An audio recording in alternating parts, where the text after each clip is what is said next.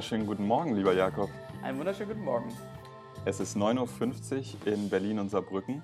Ja. Und mit 50 Minuten Verspätung sitzen wir wieder beisammen und telefonieren.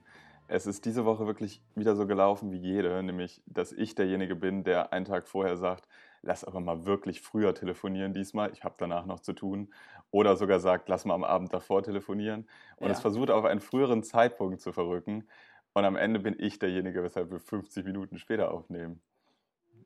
Nein, ich würde nicht, dich nicht jetzt alleine beschuldigen. Auch ich lag länger im Bett und ähm, konnte es, ähm, habe es ein bisschen herausgezögert. Ähm, ja, aber so ist es nun mal. Ähm, aber wir haben es geschafft und auch unsere Hörer haben es geschafft, ähm, jetzt inzwischen schon die fünfte Folge des Elster Podcasts zu hören. Und ähm, wir haben eine frohe Botschaft für euch, denn sicher ist allen aufgefallen, dass für eine kurze Weile ähm, ein paar Folgen verschwunden sind. Und vielleicht wurde schon spekuliert, dass wir damit nicht mehr einverstanden sind, dass wir unsere politischen Meinungen geändert haben oder ähnliches. Aber dem ist tatsächlich nicht der Fall. Ähm, wir hatten nur ein paar Problemchen und die sind jetzt gelöst. Und deswegen kann man ähm, uns auf iTunes und auf Spotify kann man wieder alle bestehenden vier Folgen mit dieser fünften zusammen hören. Und ähm, nur bei Soundcloud werden wir nicht mehr vertreten sein, denn die haben wir geditcht. Mit denen wollen wir nichts mehr zu tun haben. Da können sich die Soundcloud-Rapper rumtreiben. Wir haben da nichts zu suchen. Das ist eine frohe Botschaft. Mir ist tatsächlich nicht so richtig aufgefallen, dass die, dass die Folgen nicht da waren. Aber ich höre jetzt selbstverständlich auch nicht unseren Podcast. Ähm, Du hörst eine ja, ich sitze tatsächlich ähm, in meinem sehr, mal wieder sehr dunklen Zimmer, weil das Wetter wieder so mäßig ist. Ich, ich wäre dafür, wir reden direkt mal nochmal über das Wetter, so Ja. wie jede Folge. Ja. Ähm, aber meine Stimmung, muss ich kurz einschieben, ist trotzdem gut. Ich habe einen Kaffee vor mir, ich habe gerade ein Porridge gegessen in der Küche. Deswegen auch die 50 Minuten Verspätung. Und ähm, ich konnte erstmals meine Wäsche waschen in der Küche. Gleichzeitig ähm, äh, konnte ich Musik hören und Licht in der Küche anhaben. Das ist ein Problem, was wir jetzt wirklich ein Jahr lang in, in dieser Vierer-WG vor uns hergeschoben haben, weil wir ist ein hatten nur einen, nur, nur, nur, nur einen Dreifachstecker bei uns in der Ui, Küche. ui, ui. In, ähm, genau, und dieser Dreifachstecker, der, der, konnte, der konnte die ganzen Gerätschaften, die da rumstehen, nie gleichzeitig bedienen. Und wie ein Wunder habe ich heute Morgen eine, eine Konstruktion eines meiner Mitbewohner vorgefunden. Ich weiß noch nicht, wer dazu imstande war, aber wir Es haben musste, jetzt es ein, musste das Genie eurer WG sein. Er ist der, der es schaffen wird am Ende. wir haben jetzt einen Vierfachstecker in dem Dreifachstecker. Ja?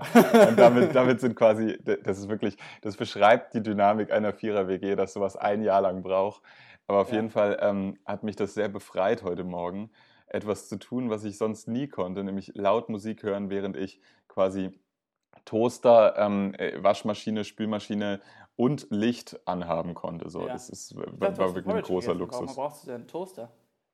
Ein Toaster? Ich habe davor wieder. natürlich mir noch eine Scheibe Brot getoastet. Das war, das, war das, Ah. das, das kurze Mal, was ich tatsächlich heute Morgen um 7.30 Uhr zu mir genommen habe, bevor ich laufen gegangen bin. Okay, okay. Ja. Also, weil man, ich muss sagen, manchmal, wenn ich mir selber Porridge mache, wir können es auch einfach Haferflocken nennen, ähm, aber wenn ich mir Ich finde Haferflocken Porridge schon mache, cooler. Ja, Porridge ist cooler.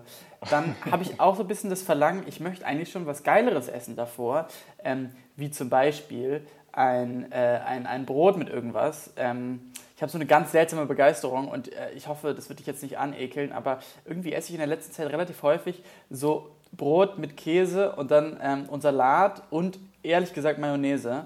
Und ich weiß nicht, was los ist mit mir, warum ich dieses, warum ich das ausgewählt habe, aber wenn ich so irgendwas geil finde, dann muss ich das wirklich häufig essen.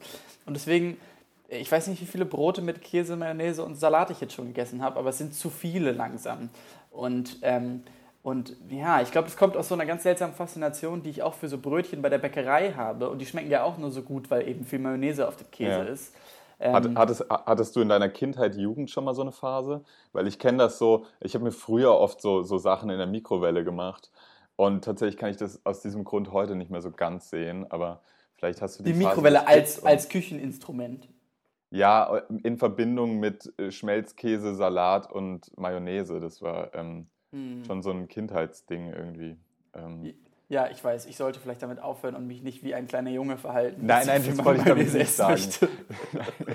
Ach Quatsch, ich sehe in meiner WG ganz andere Sachen. Hashtag, äh, äh, Hashtag Tiefkühlpizza, Hashtag Mayonnaise. Ähm, Ja, auch, auch sowas kommt hier vor. ja. Naja, auf jeden Fall, auf jeden Fall ähm, sollten wir vielleicht jetzt über das Wetter reden. Wie, ähm, wie, wie steht es denn meteorologisch in Deutschland? Ja, tatsächlich auch nicht mehr über Mayonnaise. Dieses Thema sollten wir abschließen. Der Meinung bin ich auch. Ähm, ja, also wettertechnisch ähm, äh, sah es hier ein bisschen übel aus, ehrlich gesagt.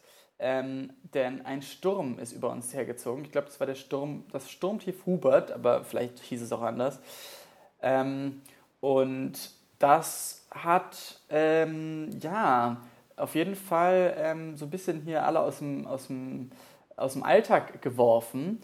Und besonders am letzten Wochenende war das der Fall. Und da hatte ich zufälligerweise Besuch, ähm, der mich hier in Saarbrücken besucht hat, aus Berlin auch. Und ähm, besonders am Sonntag, ähm, wir hatten so einen sehr verkaterten Sonntag, wie das halt immer so ist. Man hat irgendwie wenig geschlafen und, und man hängt so rum, man frühstückt und irgendwann geht halt der Zug nachmittags. Dieses Gefühl kennt man vielleicht, weiß ich nicht, wenn man seine Großeltern besucht, halt dieser Sonntag, wo man weiß, es wird nicht mehr viel passieren.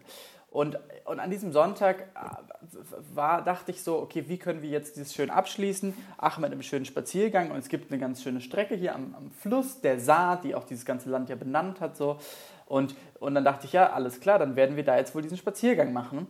Und, und treten aus der Tür raus und die Sonne schien, aber es war eben Sturmtief Hubert, kam immer näher und es windete wirklich sehr doll und auf dem Weg zum, zur, zur Saar ähm, flog plötzlich ein Stoppschild, ein Straßenstoppschild an uns vorbei und so mit so einem sehr lauten Klonk auf dem Boden. Ähm, und ich hatte schon wirklich schon große Angst, dass wir jetzt hier erschlagen werden. Und, und, und dann gingen wir immer weiter und du musstest dich halt wirklich, es war, es war ein bisschen lächerlich, so gegen den Wind lehnen. Und, und wir haben, ich habe so ein bisschen hinterfragt, wie klug die Idee ist, jetzt spazieren zu gehen. Aber es wäre nicht Deutschland, wenn die Sonne nicht ein bisschen scheint und die Leute einfach im Café draußen sitzen. Und es war halt kurz davor, dass die Stühle und die Tische wegwehen, aber trotzdem saßen die Leute draußen und haben da ihr Milchkaffee getrunken. Und dann kamen wir zu Saar und auch da war wirklich, das Sturmtief schoss wirklich ähm, durch die Gegend. Und, ähm, und wir sind da so langsam lang marschiert und äh, es hat sich dann gefühlt so ein bisschen beruhigt und dachte schon so, ah, okay, sehr gut. Denn, wie gesagt, es war eben der letzte Spaziergang vor dem Zug, den man nehmen muss. Und, dann, ähm, und der Spaziergang ging natürlich viel zu lang. Ich habe mich verschätzt. Ich wollte mehr zeigen, als möglich war. Es war alles ein bisschen knapp. Wir waren wirklich eine Minute, bevor der Zug kommen sollte, am Bahnhof. Und der, Bahn, der Zug war natürlich ausgefallen. Und ähm, diese beiden, mein, mein Besuch, die mussten einen anderen nehmen. Und sie haben es halt original bis Homburg geschafft. Das ist so das nächste Kaff hier. Oh und oh da lagen dann halt natürlich ähm, Bäume auf den Schienen. Und es ja. ging nicht weiter. Und es war sehr erwartbar. Ja, ähm, okay. Natürlich ein ungutes Gefühl, was man da sicher hat, wenn man aus Saarbrücken nicht mehr zurückkommt. Sie, Sie haben mich tatsächlich eben, Sie haben mich angerufen und meinten, ja, können wir wieder zurückkommen? So, wir schaffen es nicht mehr nach Berlin. Ja. Und ähm, ja, das habe ich sehr gefühlt, weil es ist einfach sehr weite Entfernung. Manchmal, manchmal schafft man die Strecke nicht, manchmal muss man auf dem halben Weg wieder umkehren. Ja, kann man vor allem gar nicht der Deutschen Bahn die Schuld geben. Dazu neigt man ja immer irgendwie. Nee, das war ähm, ja nicht möglich. Ja, ich habe ich, ich hab von dem Sturmtief gar nichts mitbekommen, aber glaube ich, als Berliner äh, kommt es einmal im Jahr vor, dass irgendwie so eine Sturmwarnung ist und dann, ja, passiert am Ende doch nichts. Ähm, ja, diese, diese Sturmwarnung, das Problem war auch, die, die ist jetzt schon ein bisschen länger, dass es halt stürmen soll. Das scheint irgendwie, scheinen wir mehrere Tiefs gerade zu bekommen. Und auch am Wochenende davor hat uns diese Sturmwarnung, ähm, äh, äh war aktiv. Und das war eben genau das Karnevalswochenende. Darüber haben wir uns ja letzte Folge, letzte Folge in unserer großen Heimat-Episode, wie wir sie vielleicht jetzt nennen, unterhalten. Und ähm, und tatsächlich bin ich dann am Montag selber noch zu einem Karnevalsumzug gegangen. Ich hatte mir das fest vorgenommen. Und auch dort war das Wetter scheiße, es hat geregnet, so ein bisschen gestürmt. Und die Leute liefen am Wegesrand entlang und rufen immer laut, alle hopp! Und das ist nämlich der Ruf, den ich dazu Und wo oh nein. Dann, warte, warte, und werfen dann die rechte Hand zum Hitlergruß nach vorne. Das ist jetzt ernsthaft so, ja? Okay, und also hast du da mitgemacht von wegen so ähm, kostümmäßig? Also warst du verkleidet oder verkleidet ähm, man sich da überhaupt? Ja, man verkleidet sich, man steht am Wegesrand, man verkleidet sich und man schaut eben den Wagen zu, die halt vorbeifahren und Süßigkeiten in die Menge werfen. Und ich war weder verkleidet noch war ich besoffen. Also schlechte Voraussetzungen. Ja. Aber es, ich, ich wollte es nur beobachten und es hat Spaß gemacht, das zu sehen. Aber eben immer wieder dieses Alle Hopp hat mich schon ja. ein bisschen, ähm, ich hoffe, du hast den Arm gesehen, ähm, die hat mich schon ein bisschen aus der, aus der Fassung gebracht. Okay, das klingt ganz gut, aber ja, ich habe in Freiburg tatsächlich auch mal das so beobachtet, aber ich glaube aus einer, aus einer ähnlichen Haltung wie du, auch so ein bisschen von oben herab, ähm, nicht viel erwartend. Ja, ähm, tatsächlich äh, ist es momentan eine, eine, interessante Dynamik in meiner WG, die ich eben noch eigentlich erzählen wollte. Ja. Und zwar trinke ich einen Kaffee, den ich jetzt schon ähm, am zweiten Tag, ähm, ist ja schon das, also das zweite Mal hintereinander dasselbe passiert. Wie gesagt, ich bin relativ früh aufgestanden, trotzdem war der Kaffee, der in der Küche stand, wieder kalt. Und ich war mir be beide Male jetzt quasi unsicher, ob der von gestern Abend oder Mittag ist oder von heute Morgen und habe dann habe dann äh, meiner Mitbewohnerin eine, eine SMS geschrieben, ob der Kaffee von heute Morgen ist oder von gestern Abend, weil sowas trinke ich dann nicht mehr. Ähm, und, und, und, beide Male war er tatsächlich von heute Morgen und das, das, beschreibt sehr gut, wie früh die anderen Mitbewohner in dieser Wohnung momentan aufstehen. Und man fühlt sich dann selbst um, um 7.45 Uhr in der, in der Küche stehend schon ja. als Spätaufsteher, wenn der Kaffee wieder kalt ist und du so, so versuchst abzuschätzen, ob, ob, die, ob die Kaffeekanne doch noch ein bisschen warm ist und das vielleicht Aufschluss geben könnte, dass der heute Morgen gemacht ist. Also es ist wirklich sehr seltsam. Da dreht aber, sich gerade irgendwie. Muss, ja. Ja, es ist, das ist tatsächlich sehr krass. Also, weil. Ähm, ja dass du um 7.45 Uhr einen Kaffee trinken kannst, der bereits kalt ist. Also ähm, da könnte man jetzt ja ähm, detektivmäßig erraten, wann der gemacht worden sein muss, aber dann ja um sechs oder so. Ja, exakt. Alter. Ähm, naja, so viel zu Semesterferien. Wir machen gerade alle Praktikas und da ist man natürlich ambitioniert und früh auf den Beinen. Und mhm. tatsächlich, wer auch noch früh auf den Beinen ist, ist, wenn ich morgens aus meinem Fenster schaue. Und zwar schon seit oh, sicher drei Monaten oder so wird die, wird die Wohnung auf der anderen Seite der Straße renoviert. Mhm. Und wann wird angefangen ähm, mit Renovieren? Ja, vor, also Anfang Januar oder so muss das gewesen sein. Ich denke mal, die wird kernsaniert, aber auch das kann eigentlich nicht so lange dauern. Auf jeden Fall ist es jeden Morgen das gleiche Bild, nämlich so drei, drei Männer im Blaumann, ähm, ja. die, die auf dem Balkon, also auf dem Balkon ist relativ, am, am halboffenen Fenster stehen und rauchen. Und ich denke mir jeden Morgen, wer auch immer diese Wohnung mietet, ähm, das Wort Nichtraucherwohnung auf dem, auf, auf dem Mietvertrag ist auf jeden Fall eine Lüge, weil hier wird seit zweieinhalb Monaten wird hier allmorgendlich echt eine ganze Packung weggeraucht beim Renovieren. ähm, aber ich muss sagen, ich habe ehrlich gesagt selber nie geschafft, ähm, so rauszuriechen, wenn ich ins Zimmer gekommen bin oder in eine Wohnung, ob das eine Raucherwohnung war, mit der einen Ausnahme, wenn es halt schon seit 30 Jahren der Fall ist. So. Ja. Dann, okay, dann sieht man es an den Wänden und dann riecht man es auch, aber also ich habe auch eben teilweise in Wohnungen und Zimmern geraucht und, ähm, und habe es auch bei anderen erlebt und so ganz konnte ich es nie, konnte nie erriechen. Allerdings habe ich auch insgesamt einfach Rauch nicht mehr gerochen, weil ich so krass ja, ja. daran gewöhnt war. Ja, und ich glaube, das ist der springende Punkt, weil wenn du dich an die, an die nach der dieser Podcast äh, benannt ist, Elsterstraße 6 erinnerst. Ja. Ähm, ich glaube, da war schon ein, ein, ein, zugrunde liegender Rauchgeruch in dieser Wohnung schon vorhanden. Ähm, das war schon eine verrauchte aber, Wohnung. Ja, okay, also weil ich meine, meine war das auch, aber ob man das so ja. nachvollziehen konnte, ich weiß auch nicht. Ich finde das immer ganz interessant. Eigentlich müsste man sich, ähm, eigentlich, eigentlich müsste man ähm, Weißt du was, eigentlich müsste man so Dienste anbieten. Und zwar ähm, für eben Menschen wie uns, die sich vielleicht durchs Rauchen schon so ein bisschen diesen Geruch davon kaputt gemacht haben. Und wir würden den folgenden Service anbieten. Wir gehen in eine Wohnung und würden erstmal erriechen, ob das eine Nichtraucherwohnung ist oder nicht. Und wir könnten auch von Eltern angestellt werden, die zum Beispiel bei ihren Kindern ein bisschen vorsichtig sind. Und dann schicken die uns halt in die WGs und so und wir kommen da so rein und sagen, ja, ach, wir wollen uns nochmal umschauen und sind direkt aber so und ähm, würden dann erschnüffeln, ob da schon mal Zigaretten geraucht wurden oder nicht. Das ist eine geile Idee. Ja, ja, das ist auf jeden Fall eine gute Idee. Also ja. vielleicht auch gerade so in so, weißt du, wenn, wenn irgendwo so eine, so eine Kifferhöhle geräumt wird in Berlin, also, und so, sich, sich so ein Vermieter entschließt, ich renoviere hier mal alles durch und, und, und streich die Wände neu und ja. dann aber sich noch nicht ganz sicher ist, ob der Geruch raus ist aus fünf Jahren ja. ähm, ein, ein bisschen ein Durchziehen, so, dann, dann, dann schickt man so Leute, die damit Erfahrung haben, in die Wohnung um ja. zu schauen, ob man es wieder vermieten kann als Nichtraucherwohnung. Ja, ja ich, ich freue mich, ich finde es sehr schön, dass, also ich meine, dass eine Vorstellung ist, dass so Kifferhöhlen regelmäßig ausgeräumt werden und dann 20 Typen, die da gesessen haben und gekifft haben, rennen raus und dann ist die, gehört die wieder dem Staat. ja, das Gefühl hat man in Berlin so ein bisschen. Es gibt ja schon noch einige besetzte Häuser. Und gefühlt ja. so alle zwei, drei Monate kommt dann, geht dann so ein Aufschrei durch Berlin, weil dann irgendwie die Polizei mal wieder versucht, mhm. ähm, äh, Wohnraum zurückzubekommen, der natürlich eigentlich äh, viel besser genutzt ist, gerade weil dann halt in Als einem so einem Haus, naja, in einem so einem Haus wohnen dann irgendwie halt 60 Leute. Und ich ja. denke mir halt, wenn ihr die jetzt rausschmeißt und da irgendwie fünf Leute einziehen lässt, so, dann regelt ihr halt die, das Wohnungsnotproblem in keinster Weise so. Aber das ja. ist natürlich auch eine rechtliche Frage, das kann man jetzt so banal nicht beantworten. Aber ja, das ist hier eine ganz, eine ganz interessante Dynamik immer.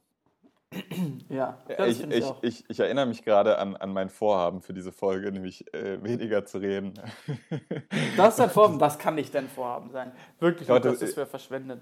Also ich, ich habe tendenziell die letzten zwei Folgen way more geredet als du. So.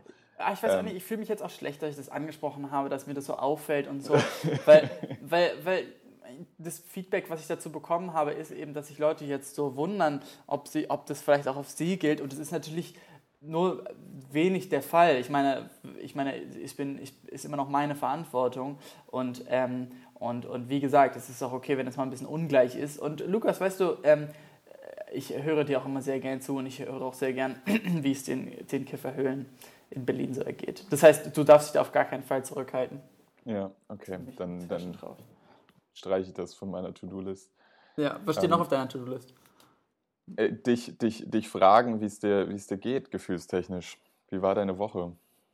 Ähm, also meine Woche ähm, war ein ganz kleines bisschen anstrengend ähm, oder vielleicht stressig. Ich weiß, ach, all diese Begriffe mag ich nicht gerne, aber ähm, ich, ehrlich gesagt ähm, glaube ich, dass es daran liegt, dass ich an einem am Wochenende, eben als ich Besuch hatte, auch eine Nacht ähm, durchgemacht habe mehr oder weniger willentlich, es ging nicht anders so.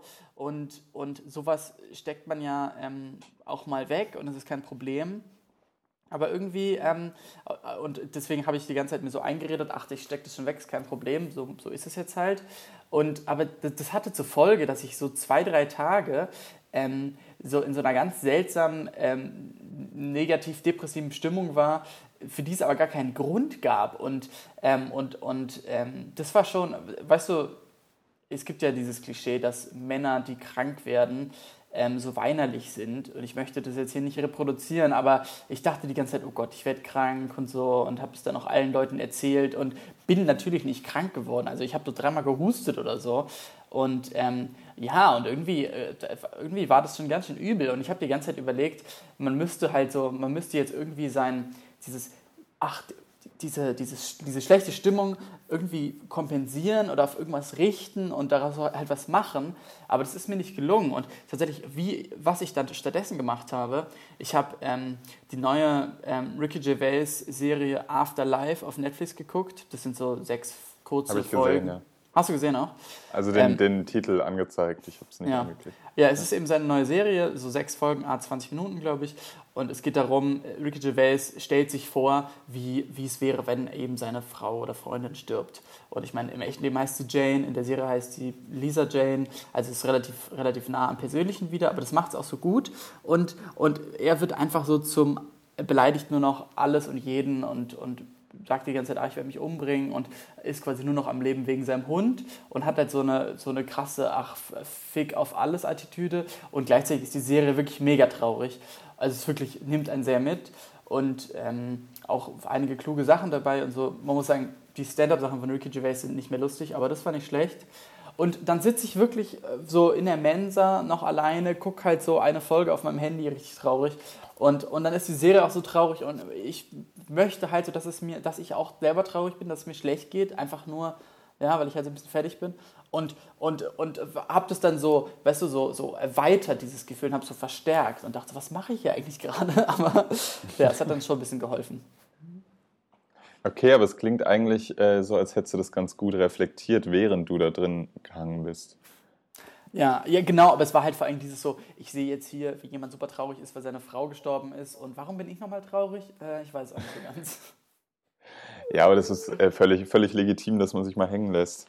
Ja, genau. Deswegen war meine Woche nicht, nicht, die, nicht die beste der Woche und nicht die stärkste. Es sind nicht so viele äh, tolle Sachen passiert, weil ähm, ja, ich irgendwie auch viel rumgelegen habe. So, wie war denn deine so? Meine war eigentlich sehr gut. Ich habe mich sehr viel mit Leuten getroffen mhm. und ich hatte einen ganz guten ähm, Workflow. Ich habe zweimal gearbeitet die Woche und den Rest der Zeit äh, in der Bibliothek verbracht, um so ein bisschen meine bevorstehende, mein bevorstehendes nächstes Projekt vorzubereiten, unitechnisch. und äh, habe aber auch wirklich sehr viel Kaffee getrunken in der Mensa. Mhm. Und, ähm, hast du es geschafft, ja? Du, ist es jetzt, wie, trinkst du Kaffee immer noch mit Milch und Zucker? Oder hast du na klar, na klar, trinke ich den noch so. Oh. Ähm, das wird sich auch erstmal nicht ändern, leider. Ich, also das Ziel ist klar, so, wo es hingehen soll. Ähm, der schwarze Kaffee. Der schwarze Kaffee, ja, genau. Ja. Vielleicht auch selbst, wann, gef Lukas, selbst gefiltert und so, das wäre schon toll. Ähm, äh, wann? Das, das weiß ich noch nicht. Also ich bin jetzt so ein Jahr dabei, ähm, vermehrt Kaffee zu trinken. Es hat sich noch nicht viel geändert. Ich bin ja auch so ein Gewohnheitstier. Ich bleibe gern bei dem, was mir schmeckt. So.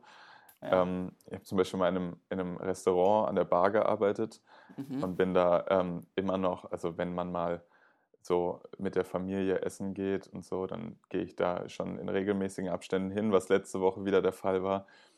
Und obwohl ich in diesem Restaurant halt tatsächlich auch schon mal über eine längere Zeit gearbeitet habe, kenne ich in diesem Restaurant vielleicht zwei oder drei Gerichte, weil ich insgesamt echt 90 Prozent der Zeit immer das eine bestelle. Ich mich immer so freue darauf, wenn ich da was, bin. Was denn für eins? Ah, das ist auch so ein richtig unangenehm deutsches, äh, asiatisches äh, Gericht. Das ist ein, ein, ein deutsch-asiatisches Restaurant und ich esse da immer sehr gerne das Hühnerfleisch mit der Erdnusssoße und es ist wirklich so der, der Klassiker unter dem, was, was, was Deutsche in so asiatischen Restaurants essen. Ähm, ja, aber ja. es schmeckt tatsächlich sehr gut und deswegen werde ich auch wohl weiter dabei bleiben. So, jetzt bin ich vom Thema weg. Auf jeden Fall ähm, war ich tatsächlich sehr viel Kaffee trinken äh, in der Uni und habe mich sehr viel mit, mit Leuten getroffen. Mhm. Und es mhm. hat sich schon so eine persönliche Fehde zwischen mir und dem, dem Security-Mann am Ausgang der Bibliothek entwickelt, weil eigentlich, wenn man sich länger abmeldet ähm, und quasi seinen Arbeitsplatz in der überfüllten Bibliothek verlässt, dann muss man sich so einen ja. Zettel geben lassen, ähm, damit die dann am Ende überprüfen können, wie lange man weg war. Und ähm, wie ich Wirklich? mehrfach betont habe. Äh, ja, genau. Also ich nehme den auch nie. Ich sage immer nur, ich bin kurz nur raus irgendwie und, und hol was so. Und natürlich komme ich dann erst nach anderthalb Stunden wieder. und, und, und, äh, aber also natürlich war ich immer genau eine halbe Stunde weg, weil das ist erlaubt. Und ähm, also bei ihm reißt, glaube ich, langsam der Geduldsfaden, weil er kennt mich sehr gut inzwischen. Ich war wirklich sehr, sehr viel äh, diese Woche dort. Und ähm, langsam glaubt er mir, glaube ich, nicht mehr, dass ich wieder nur eine halbe Stunde weg war. Und in meiner Vorstellung hat er sich jetzt vorgenommen, vielleicht nächste Woche mal eine Stoppuhr dabei zu haben, weil es wirklich sehr auffällig ist und sehr provozierend, wie ich mit der Regelung umgehe. Aber, Aber ja, das sind sagen, so die kleinen Kämpfe des Alltags. Sagst du ihm, dass du eine halbe Stunde weg warst? Ja, er, er fragt mich immer, wenn ich, wenn ich zurückkomme, so. Ähm, er fragt dich. Du wirst gefragt, ja, wie lange hast du Pause? Genau, genau, um, weil er da, danach natürlich erklären möchte, dass es, dass es nur eine halbe Stunde, ähm, nur eine halbe Stunde äh, erlaubt ist und so. Also er, er fragt immer, um danach zu erklären. So, das ist so ein bisschen ah. die Masche. Aber er ja. kann es dir nicht erklären, weil du sagst eine halbe Stunde, dann sagt er, ja, das ist noch okay. Genau, ja. Also ich bin immer genau dort, wo er, wo er mich nicht haben möchte. Ey, also diese, diese Funktion war mir bewusst, irgendwie lässt man sich ja an der Tür, am, am Eingang zur Bibliothek alle möglichen Rechte klauen. Das Recht auf einen Snack, das Recht auf was anderes als Wasser, so. Aber, ja, aber dass, man, frech. dass man da auch noch Rechenschaft ablegen muss, wie lange man weg ist, ist ja unglaublich. Also, ja, weil also momentan arbeiten dort wirklich äh, viele Leute und die Arbeitsplätze in der Stabi sind wirklich größtenteils alle voll. Ähm, und ja. dann gibt es so bestimmte Uhrzeiten, wo die dann tatsächlich Plätze räumen. Und mhm. dafür wollen die natürlich wissen, wer hier genau gerade sein Arbeitsmaterial liegen hat und dann ganz dreist anderthalb Stunden Kaffee trinken geht ähm, in der Unimensa nebenan. Ja, und das bin ich. Ja, das, das bist du, ja. Ähm, also. Nee, aber ich, ich, hatte, ich hatte wirklich einen sehr guten Flow die Woche und bin, bin ziemlich gut gelaunt. Und ähm, ja, deswegen ähm, tut mir das auch gerade gar nicht weh, dass ich quasi heute die erste Hälfte des Tages mal zu Hause bin. Äh, ganz im Gegenteil. Ich finde das ganz ja. schön. Wir können auch ja. gerne, wir können auch gerne heute ein bisschen länger telefonieren, falls du Zeit hast, weil ich habe sie auf jeden Fall. Ähm, ja, ich habe sie auch. Ich, äh, ich ähm, bekomme tatsächlich heute auch wieder Besuch. Ähm, äh, hier im schönen Saarbrücken und aber habe gerade eine Nachricht bekommen, ähm, dass es noch ein bisschen braucht und deswegen, deswegen hat sich jetzt auf einmal alles nach hinten verschoben. Also äh, ich muss, ich muss sagen, ähm, äh, mich freut es irgendwie, zum einen freut es mich schon zu hören ähm, äh, von, von deiner aktiven Woche, zum anderen, wenn man eben selber nicht so dieses, selber das nicht so erlebt hat, ähm, ja, ich, ich weiß auch nicht, ich, äh, das, das führt einem noch so vor, es wäre auch anders möglich. Und was tatsächlich anders möglich ist, ist, ist eben die BIP-Situation, denn da habe ich auch Zeit verbracht ähm, weniger euphorisch als du, aber, ähm, aber vor allen Dingen ist die relativ leer, also fast ganz sogar. Und die, die hat da irgendwie auch so bis 9 Uhr auf und wenn du so ab 7 bist du wirklich, ey, Digga, sind da noch so fünf Leute oder so. Und das ist, und das ist irgendwie ein ganz ja. lustiges Gefühl, dann da in so, einer, in so einem fast leeren Raum zu sein. Und ähm, tatsächlich kann man auch da, es ist nicht erlaubt, aber man kann relativ einfach all sein Zeug mitnehmen. Und ähm, ja, deswegen, das ist, das ist der angenehme Teil. Ja, ich hätte keine Lust, äh, zu sagen, wie lange ich draußen bin, weil meine Pausen sind auch auf jeden Fall zu lang. ja. Ja, fühle ich auf jeden Fall, mal in so einer Bibliothek zu sein. Das ist hier echt nicht der, der Fall. Das ist echt nicht gegeben hier. Ähm, ich war tatsächlich diese Woche auch bei ähm, einer meiner Mitbewohnerinnen. Ähm, war ich, äh, die macht gerade ein Praktikum. Ich habe mhm. sie von dort abgeholt, weil ich gerne mal ihren aktuellen Arbeitsplatz äh, gerne besichtigt hätte. Ja, ähm, sie, durftest sie du nämlich, das? Ja, ich durfte das. Ähm, mhm. ich, sie ist nämlich gerade in einem Startup, macht sie ein Praktikum. Und ja, zwar, da warst du ähm, neugierig. Na, also, also ich, ich beschreibe mal so, ohne genau zu verraten, wo es ist. Nähe Kudam. der, der, der Kudam ist wirklich ähm, schon eine Instanz von, der, von, der, von den Mietpreisen her in Berlin. Ja. Ähm, und Dann dieses Büro war wirklich. Gut? Bitte wie? Dann läuft es bei dem Startup ganz gut. Genau, und ich bin da reingegangen und es ist wirklich es war sehr bezeichnend, weil ähm, die, also zum, zum ersten Mal, äh, zuerst mal war der Lift, den man quasi genommen hat in den vierten Stock dieses Gebäudes, der war so hotelmäßig komplett verglast und sah wirklich sehr schick aus und die Gänge waren so mit Marmorstein. Und dann trat man in dieses Büro ein und erstmal kam man in so einen 20, 30 Quadratmeter, ähm, also quasi Empfangsraum, wo tatsächlich Fahrradständer standen, ja.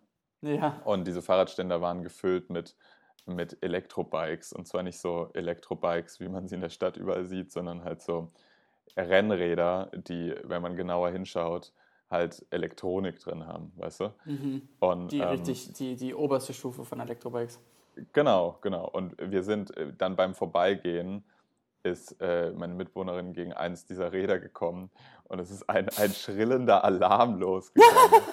und ich dachte mir so, ja, Alter, hier ist wirklich hier, hier kann nichts geklaut werden in der vierten Etage an Fahrrädern. Hier ist alles sicher. Und ähm, da, dann, bin ich, äh, dann bin ich durch dieses Büro durch und es war alles verglast, es gab quasi keine Wände, man konnte äh, quasi, es war wie ein Loft, nur mit ganz vielen kleinen verglasten Räumen. Es gab eine, eine 30, 40 Quadratmeter Küche mit so einer Kochinsel in der Mitte. Es gab einen, einen Tischtennisraum, einen Kickerraum, einen Schlafraum, ein, ein, eine Ecke, wo kleine Tische für Kinder mit Spielzeug aufgebaut waren. Es gab unendlich viele Schreibtische, die äh, man so verstellen konnte, dass man auch daran stehen kann. Und es gab natürlich einen Meetingraum, wo exorbitant viele Stühle drin standen und vorne so ein Flipchart und so eine, eine ganze Wand, die voller Post-its war, wo man echt dachte, Alter, was die hier planen, das gibt auf jeden Fall gut Geld. Ähm, ja, und also ich war, ich war vollkommen fertig von, von diesem Klischee eines, eines Startups, was ich da gesehen habe. Und überall lagen so Sitzsäcke rum und gesunde Stühle und all sowas. Das war wirklich, also so wie man sich das vorstellt tatsächlich. Und, und das war tatsächlich äh, der, der Raum von einem einzelnen Startup, nicht irgendwie so ein, ähm, so ein Shared Workspace oder so. Oder wo nee, genau, das war, das war ein Startup aus dem Bereich IT. Ja. Und da liegt halt einfach auch ein bisschen Geld. Ja. Und ich bin wirklich mit, mit offenem Mund da durchgegangen. Und natürlich wurde ich auch von allen Leuten, die dort gerade noch gearbeitet haben abends, ähm, Rekrutiert begrüßt. direkt, direkt so, ah, ich, ich, ich, ich, ich, wurde, ich wurde quasi, nimm das nicht persönlich, wurde von denen freundlicher begrüßt als von dir. Und du bist schon ein ziemlich guter Freund von mir. also, die war, äh, das, also, ja, ich war vollkommen fertig, wie, wie manche Leute heutzutage in, in Deutschland arbeiten können, weißt du? Also, ja. man ist das einfach nicht gewohnt, dass so, also, es ist ja auch zum Teil mitgedacht, muss man sagen. Ich meine, die haben da Duschen, man kann quasi weißt du, quasi da Sport machen oder auch hinjoggen und so. Und man kann, man, es gibt da wirklich halt Platz, um auch seine Kinder mitzunehmen. Oder man kann in der Pause halt wirklich mal im vierten Stock am Kudamm Tischtennis spielen. Und also das ist alles nötig. Ähm, ja. ja, ich meine, naja. es, ist, es, ist, es ist großartig, ähm, weil ähm, es ist irgendwie schon, also ich meine, es ist einfach, sich darüber lustig zu machen, aber wenn du halt mal so ausrechnest, wie viel Zeit du an deinem Arbeitsplatz verbringst und bei einem Startup, wenn dann auch mal irgendwelche 50, 60 Stunden von dir verlangt werden, ähm, dann ist es ja durchaus sinnvoll, äh, da das auch einfach schön zu haben. Also ich meine, wie viel, wie viel Arbeitszeit saß ich schon in irgendwelchen Büroküchen, ähm, wo du dich wo, ohne Fenster ähm, an hässlichen Stühlen und, ähm, und, und ich meine, man hat vielleicht nette Leute um sich oder der Job, den man macht, ist ganz cool so, aber das täuscht nicht darüber hinweg, dass einfach die Umgebung hässlich ist. Ja, richtig. Und, äh, und das anders zu machen, ist ja wirklich, äh, ist ja schon mal der erste Schritt so. Ja, natürlich. Also ich kann mich an, an so Praktikas erinnern, die ich gemacht habe in Krankenhäusern, in der Pflege und so. Ähm, und ich meine, da ist unfassbar viel Personal, meistens eingefärcht auf unfassbar wenige Quadratmeter Aufenthaltsraum, wo dann so eine kleine Plastikkaffeemaschine äh, ja. ja, in der Ecke ja. steht. So. Und gerade in so Jobs, wo du halt dann irgendwie meistens schon um 5 Uhr morgens dort sein musst und so, wäre das ja wirklich ein unfassbarer Gewinn, auch nur ein, ein klein bisschen davon zu haben, was dieses Startup halt umsetzt. Ne? Also zum Beispiel halt eine Möglichkeit äh, zu duschen und sich hinzulegen oder auch mal in der Pause allein zu sein in irgendeinem, egal. Ja. Naja, auf jeden Fall war, hat der mich Schlafraum das gut ist geflasht. Ja. ja. Okay, und, und, und war das denn ein Startup? Haben die schon irgendeinen Wert erschaffen? Also, ich glaube also, ja. Ich glaube ja. Ich kenne mich, in der, kenn mich in der IT-Branche nicht aus, aber ähm, also meine Mitbewohnerin meinte, dass das bei denen läuft so. ich bei glaube schon, ja. ja. Okay. Also, weil es gibt, es gibt ja immer so ein, äh, weiß ich auch nicht, bei so Startups, so wie es hochgehen kann, kann es auch wieder runtergehen. Und ähm, auch ein, ein guter Freund von mir hat auch beim Startup gearbeitet. Ähm, das saß allerdings in, in, in England und die haben eben angeboten, dass du überall arbeiten kannst. Und so hat er das dann eben von hier aus gemacht. Und, ähm, und also ein englisches Startup und die haben auch einfach so Online-Services mehr oder weniger angeboten. Und äh, da lief es halt erst ganz gut und die haben alle möglichen Leute eingestellt und dann lief es halt irgendwann nicht mehr so gut. Und, und, und die Reaktion des CEOs darauf war, dass er sich einen YouTube-Kanal angelegt hat und dann angefangen hat zu vloggen und dann halt in seinem Vlog so erzählt hat, so ja, ähm, ähm, going a bit shitty in the office um, today, so I'm just taking the day off und und dann fährt er halt mit seinem Cabrio durch die Gegend und das finde ich war auch ganz bezeichnend äh, zu sehen, dass, dass am Ende ist eben das Startup auch nur eine Idee für diesen einen Typen und wenn es nicht läuft, dann fährt er in seinem Cabrio halt zum nächsten so. Ja. Und, äh, und dann gibt man eben die paar, die paar Angestellten, die man dann eben so aufgebaut hat, gibt man die halt wieder auf, weil war eben nur für eine Zeit. Ja, das ist halt, das ist halt die Schattenseite davon, von diesem ganzen Startup-Ding. Ähm, ja, das ist halt echt dann auch manchmal mehr Schein als Sein in der Branche wahrscheinlich. Oder auf dem, auf dem Stand, auf dem viele Startups sind. Startups. So. Startups, ja. Startup. ja. Aber weißt du was, Lukas? Ja. Ich glaube, ähm, so über, über Startups ähm, ähm, müssen, wir vielleicht, müssen wir vielleicht sprechen, wenn wir da eigene Erfahrungen gesammelt haben. Vielleicht in ein paar Jahren können wir dann von unseren eigenen Startups berichten. Aber, aber was uns vielleicht näher liegt, ist, ist jemand, der oder vielleicht der sich auch als Start-up ähm, ähm, Start-Upper bezeichnen würde, ist äh, Felix Blume, Felix Antoine Blume und vielleicht kennt man den unter diesem Namen gar nicht. Ähm, aber tatsächlich ist es genau, der... Genau, gib, gib, mal, gib mal ein bisschen Kontext. Ich glaube, nämlich an der, an der Stelle sind jetzt die meisten raus. Ja, Felix Anton Blume ähm, wurde geboren von, er wurde geboren vor, in Simmern ähm, zu einem kanadischen Vater und einer deutschen Mutter. Und der kanadische Vater ähm, ähm, äh, war nie da.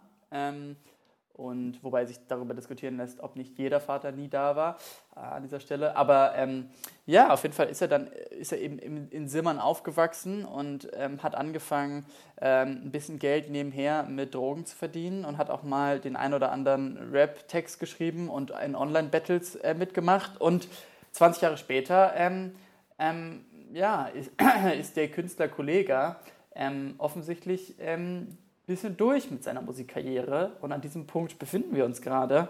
Denn ähm, Kollega, ähm, und das ist Felix Anton Blume, äh, hat das Rappen anscheinend für eine gewisse Zeit erstmal aufgegeben nach seinem letzten sicher tollen Album, was wir aber alle nicht gehört haben. Und ähm, hat sich offensichtlich auch gedacht, es soll vor allen Dingen um seine Persönlichkeit gehen um ihn selbst und deswegen ist er jetzt auch ein YouTube-Vlogger auf einmal, der auf dem Kanal Felix Blume ähm, nicht mehr in seiner Kunstfigur zu seinen Fans spricht, zu seinen Alphas, wie er sie sympathischerweise nennt, ähm, und mich auch nicht erreicht, denn ich würde mich grundsätzlich als Beta beschreiben. Aber ähm, ja. ja. und auf einmal, auf jeden, Fall, auf jeden Fall haben wir da einen Karrierewechsel gesehen, den man vielleicht so nicht erwartet hat. Ja, also für, für alle, die sich jetzt denken, die jetzt vielleicht nicht so viel Rap-Musik hören oder so, ist das nicht dieser Typ, bei dem es die Antisemitismus-Vorwürfe gab vor einem mhm. Jahr? Ja, genau, das ist der. Und ähm, ich glaube, da lässt sich noch, also ob er jetzt ein Antisemit ist oder nicht, das äh, muss man jetzt nicht zum hunderttausendsten Mal besprechen. Ich glaube, ähm, ich spreche von uns beide. Ich glaube, man kann es schon einmal reinwerfen. ich, ich glaube schon, dass er ein Antisemit ist. ja, glaubst du? ähm, ich, ich weiß es nicht. Er hat, er hat schon Texte, die darauf referieren, ja. Aber ich, also, es ist ein bisschen schwer, so. Ja, er, hat, er, er, so, er, sollte, er sollte sich dazu positionieren, was er natürlich nicht gemacht hat. Das lässt dann Fragen offen und damit muss er dann als Künstler im Endeffekt leben, so. Zumindest steht er, ja. würde ich so sagen, unter dem Verdacht des Antisemitismus, zu dem er sich noch nicht genügend geäußert hat, würde ich so sagen. Und ich glaube, ich spreche für uns beide, oder? Wenn, wenn ich sage, das war auch so ein bisschen nicht der Rap, den wir gerne gehört haben früher, aber den, den man halt gehört hat, weil das halt ja in unserer Jugend gerade groß wurde und seit einigen Jahren nun schon einfach ähm, ja, die Musik im deutschen Hip-Hop ist, die sich am besten verkauft, überwiegend würde ich sagen an, an, an eine Altersgruppe 13- bis 16-Jähriger. Und äh, trotzdem kommt man natürlich, wenn man sich für Hip-Hop interessiert, nicht drum rum, einen, einen so absatzstarken Künstler irgendwie auch mitzuverfolgen. Und tatsächlich bietet er auch, wie ich finde, eine, eine große Palette an Entertainment in, in der Art und Weise, wie er wirklich völlig übertrieben sein Leben gestaltet du hast es gerade schon angerissen, ne? also er ist, er ist halt nicht nur, er inszeniert sich nicht nur als Rapper, sondern auch als Modeschöpfer und ähm, nebenbei auch noch als Fitnessproduktverkäufer und seit neuestem versucht er halt seinen, seinen sehr jungen Fans zu erklären, wie man im Leben, ähm, sagen wir mal, durch eine sehr kapitalistisch äh, hierarchische Herangehensweise Erfolg hat im Leben nämlich ja. indem man sich halt über andere stellt und die, die breite Masse hinter sich lässt. Ähm, und ja, quasi seine Gene für sich sprechen lässt. Was, was, was natürlich, wie, wie mein Mitbewohner gestern, da, wir haben da kurz drüber geredet, ja. er, meinte, er meinte ganz recht, ähm, dass, dass man jetzt natürlich, äh, dass das natürlich keine rassistische Theorie ist, die er da verfolgt, aber die Rhetorik mit, wie du gerade gesagt hast, wir sind die Alphas, äh, erinnert natürlich schon sehr stark an, an faschistische Ideologien. So. Ja, und ich meine, ich meine, in dieser ganzen Kunstfigur Kollega war eben sowas Faschistoides total angelegt. Also in, in den Videos zu den Alben, die eben King heißen und, und ähm, ich Gott, ich weiß gar nicht mehr, wie die neuen hießen, aber und er sich immer selbst als der Weltmonarch und solche Sachen betitelt hat, so die, die Kunstfigur Kollega hat angefangen mit sehr ironischen Texten und da hat er durchaus was Neues in, die Rap-Welt beizutragen, weil eben so dieses ironische, ähm, super übertriebene war da halt noch ganz lustig, aber, aber, aber die Kunstfigur Kollega ist, ist eben leider nicht ironisch geblieben, ähm, sondern, sondern wurde immer realer, weil eben sich offensichtlich Felix Blume da immer näher an dieses ja, diesen Lebensstil, den er, über den er gerappt hat, angepasst hat und dann eben nicht mehr die Rolex nur faken musste, sondern sie halt wirklich hatte. So. Und, ähm, und es wäre sicher interessant zu fragen, wo, wo endet Felix Blume und wo beginnt Kollega. Und das ist jetzt auf einmal möglich, weil er jetzt auf einmal eben als Felix Blume an die Öffentlichkeit tritt. Und ich würde sagen, Vlogger, natürlich, natürlich siehst du nicht alles und sie wählen aus, was man am Ende mitbekommt. Aber, aber es ist eben doch sehr ungefiltert. Und auch in seinen ersten Videos taucht dann direkt sein, sein Stiefvater zum Beispiel auf als Kameramann. Ähm, und sein Stiefvater... Ähm, der hat ihn, glaube ich, also weil er ist auch konvertiert und ist, ist Muslim und äh, das kommt anscheinend durch seinen algerischen Stiefvater, glaube ich, irgendwie so. Und, ähm, und den direkt in seinen Videos halt vorkommen zu lassen, ist natürlich schon, ist super persönlich so. Und, und, und deswegen finde ich das sehr passend, weil, weil Kollega offensichtlich jetzt, zur, ähm, jetzt in die Welt der Coaches, der Life-Coaches und Motivationstrainer und so wechseln möchte. Und er hat es eben davor in seinen Rap-Texten gemacht, aber das war halt, der Motivationstrack war auf einem Album, wo eben auch fünf Diss-Tracks und hier sind die Party-Tracks und so. Also das war eben immer noch ein Teil seines, des Rapperlebens. Aber offensichtlich ist jetzt das, was er nur noch machen möchte. Also Menschen helfen, in Anführungszeichen, weil natürlich hilft er auch sich vor allen Dingen damit. Ja. Ähm, und, ähm, und ja, und, und, und da passt es aber so gut rein, weil eben genau dieses, dieses leicht faschistoide, dieses Größenwahnsinnige, dann, dann latent frauenfeindliche, äh, er hat auch schon dumme rassistische Sachen gesagt, allerdings, ich weiß immer nicht, wie sehr man das ernst nehmen kann. Zum Beispiel hat er über den Künstler Jigsaw, den hat er gesigned vor letztem Jahr und Jigsaw äh, hat, glaube ich, vielleicht bosnische Wurzeln oder so ähm, und, und ist vor allem damit bekannt geworden, dass er ähm, in irgendeinem Streit eine Machete gezückt hat und, glaube ich, jemand mit einer Machete bedroht hat oder vielleicht sogar äh, attackiert hat und dann war er vor Gericht. Ich glaube sogar verletzt dann, tatsächlich. Also. Genau, aber es war dann irgendwie, es war dann irgendwie doch sehr Notwehr. Auf jeden Fall hat, hat Kollege im Interview gesagt, hätte er von Jigsaw in der Zeitung gelesen, dann hätte natürlich, der hätte natürlich abgeschoben werden sollen, dieser Ausländer. Und da hat er den Jungen so kennengelernt, da war der ganz nett und jetzt ist er halt bei seinem Label.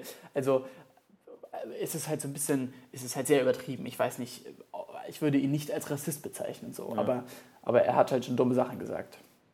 Also war quasi Jigsaw sein, also war das eigene Signing auf seinem Label für Kollega quasi der Inbegriff eines, eines Messermigranten oder wie? ja, ein Messermigrant, ja. Okay, stark. Ähm, ja, also die, die Frage, die sich, die sich mir so ein bisschen stellt bei dem Thema. Ich habe jetzt tatsächlich, ich habe mich nicht auf diesen, auf diese neue Schiene begeben. Ich kenne halt die ganze alte Musik von Kollega mhm. nicht besonders gut, aber doch. Und äh, ich würde lügen, aber ich, ich, ich, muss schon, ich muss schon mir eingestehen, dass ich auch ein paar seiner früheren Songs echt ganz stark fand und auch eine Zeit lang das gehört habe. eingestehen, so der hat schon tolle Alben gemacht. Ja, ja, es ist jetzt halt nicht die vom Feuilleton hochgelobte Musik, sondern tatsächlich eher, es, es funktioniert so ein bisschen auf so einer Ebene des, des Gangster-Rap-Vibes, die man halt in einer bestimmten Altersphase spüren muss oder halt nicht Ey, spürt, dann ist es auch okay, wenn man es einfach nicht hört. Aber, hätte der Feuilleton, ja. sorry, hätte der Feuilleton über Zuhältertape 1 bis 3 geschrieben, hätte, wäre er das schon in, diesem, in dieser Aufmerksamkeit gewesen. Zuhältertape 1 bis 3 waren eben so die ersten kostenlosen Alben, die er online veröffentlicht hat so, die sind immer noch, die kann man sich immer noch ziemlich gut anhören und das sind echt ziemlich gute Alben, so. Ja. Weil, weil die eben auch sehr lustig sind. Und, aber das, was er jetzt macht, das ist tatsächlich nur noch massentauglich und nichts mehr anderes.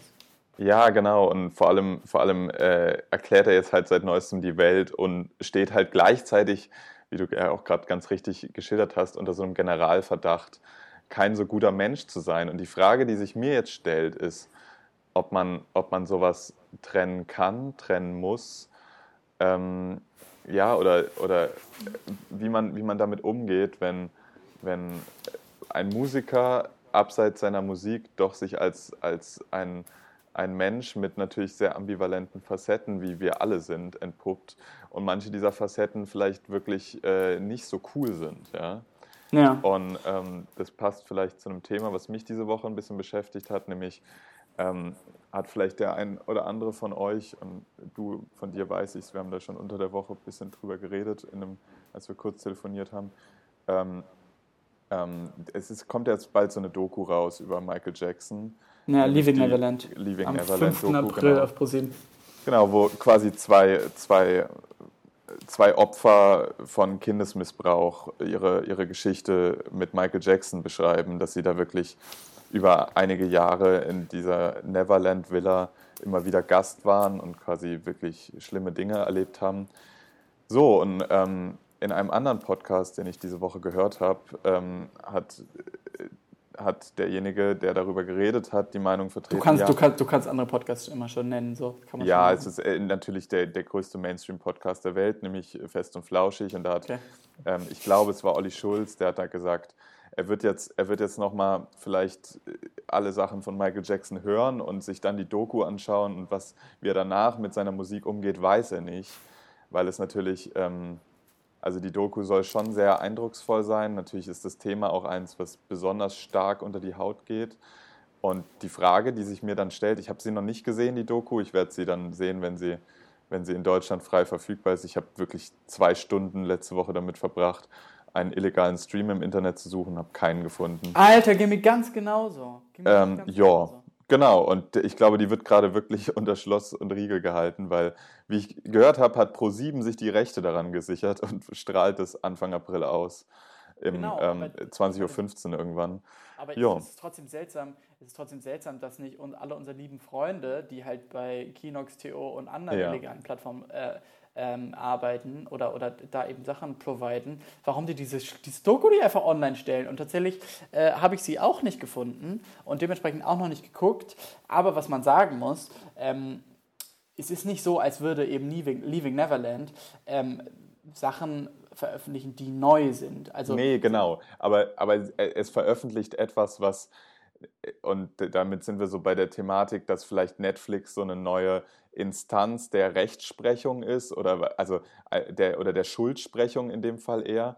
Aber äh, wie auch, wie auch so bei der Fire Festival Doku und diesen ganzen Dokus, wo Sachen enthüllt werden, die halt über Netflix sich sehr schnell verbreiten, ist natürlich auch dieses, diese, Doku über Mike, diese Doku über Michael Jackson in der Art und Weise, wie sie inszeniert werden soll, natürlich eine, die dann nochmal stärker unter die Haut geht als ja, der hatte mal ein paar Prozesse, da ging es um Kindesmissbrauch in den 90ern oder so, weißt du? Also du hast natürlich recht, dass man das schon weiß, aber es ist, die Inszenierung macht es manchmal, dass, dass man sowas dann ähm, näher an sich rankommen lässt, oder? Ähm, ich, ich, glaube, ich glaube sicher die Inszenierung und eben die, die also da, da werden eben zwei Opfer ähm, ja begleitet, die dann davon erzählen und, und zum ersten Mal kommt, blickst du quasi wirklich dahinter, wie dieses System funktioniert. Das eben, ja. ist es eben nicht ein Junge, der sagt, ja, ich habe bei ihm im Bett geschlafen oder so, dann denkt man sich, oh, das ist ja ganz schön krass, aber das heißt sicher nichts, sondern zu realisieren, dass, dass, eben, dass der eben so Beziehungen geführt hat mit, mit, mit, mit Kindern, mit Jungs. So. Also dass das offensichtlich, so hat er das gemacht und er ist damit weggekommen, weil wenn du so reich bist, dann kommst du halt mit allem weg.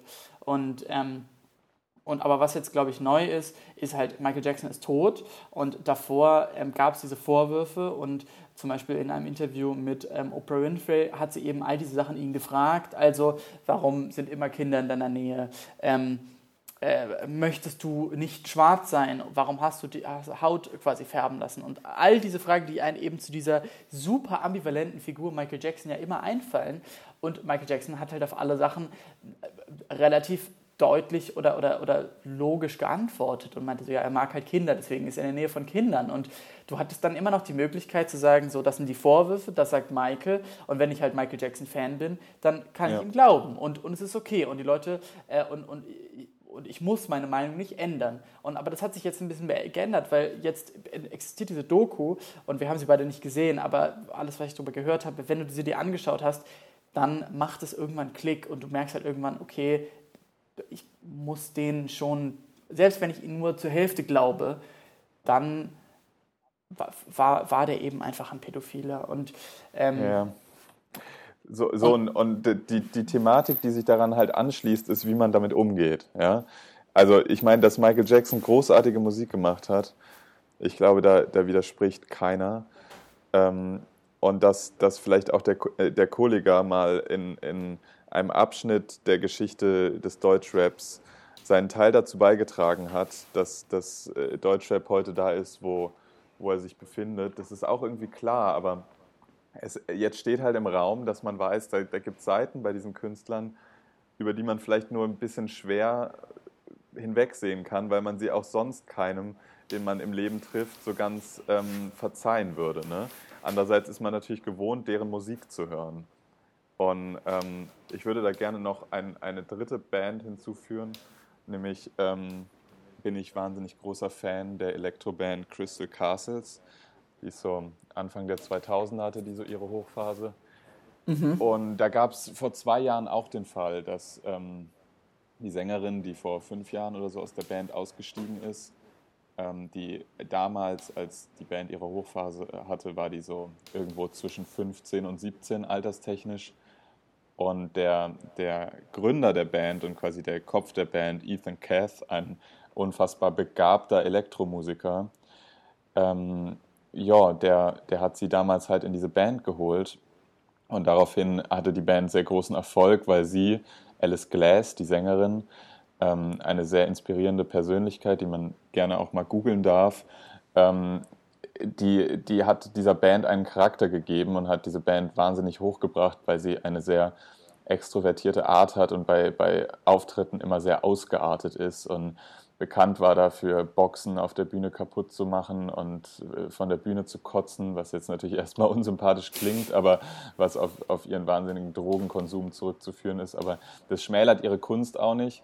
Auf jeden Fall, lange Rede, kurzer Sinn, kam dann vor zwei Jahren halt, ist sie im Zuge der MeToo-Debatte an die Öffentlichkeit getreten und hat halt äh, offenbart, dass sie, dass sie aus dieser Band ausgetreten ist, weil die zehn Jahre in der Band mehr oder weniger konstanter emotionaler und sexueller Missbrauch mhm. ähm, waren quasi durch diesen Ethan Cath, der natürlich deutlich älter war als sie.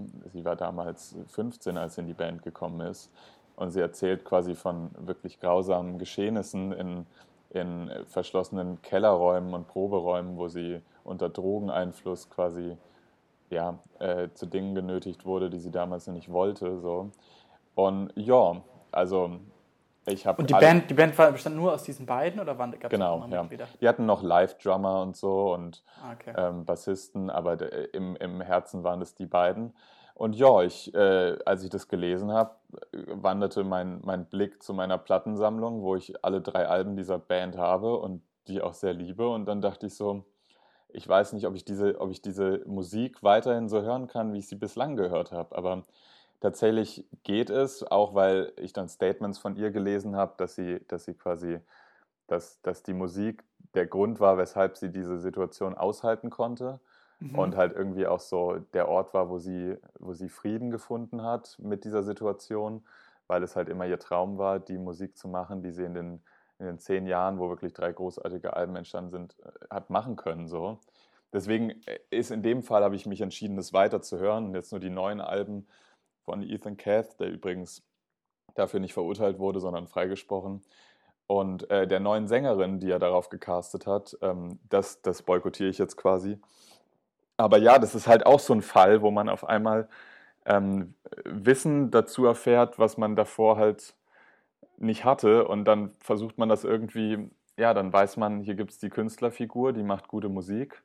Und dann gibt es diesen abscheulichen Typen, der irgendwie zehn Jahre wirklich unangenehme Dinge äh, gemacht hat. Und das ist halt so ein bisschen die gleiche Thematik wie bei Michael Jackson oder auch Kollega. Ja, ja tatsächlich. Und, und, und auch da auch sehr aktuell, ja, um, R. Kelly, wo eben ja. auch äh, schon jahrelang, jahrzehntelang bekannte Vorwürfe ähm, in einer Dokumentation Surviving R. Kelly zusammengefasst wurden und dann einfach in einem heutigen Debattenthema einfach auch mal eine Antwort verlangen und man das eben nicht einfach so abtun kann, wie es davor eben jahrzehntelang passiert ist und er jetzt ja eben auch äh, angezeigt wurde und äh, mal schauen, was passiert. Aber ich muss auch sagen, ich bin dankbar dafür, und es ist ein bisschen seltsam, das so zu sagen, aber wenn eben diese Vorwürfe jemand wie R. Kelly treffen, dessen Musik ich halt einfach nicht konsumiere, ja. oder, oder, oder eben Michael Jackson, wo wir sind uns alle einig, dass er tolle Musik gemacht hat, aber, aber, aber das, das ist jetzt kein großer Verlust. So,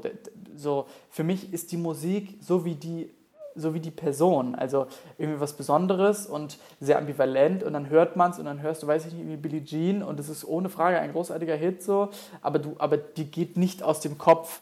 Ähm, äh, was dahinter steht. Und ich glaube, dass es vor allem darum geht, dass man sich dessen bewusst ist und dann, und dann wird, ist halt die Musik auch nichts mehr, was man halt so nebenbei konsumieren kann, sondern es ist viel eher etwas, was man eben in dem historischen oder in, ja, in diesem historischen Kontext der Figuren sehen kann.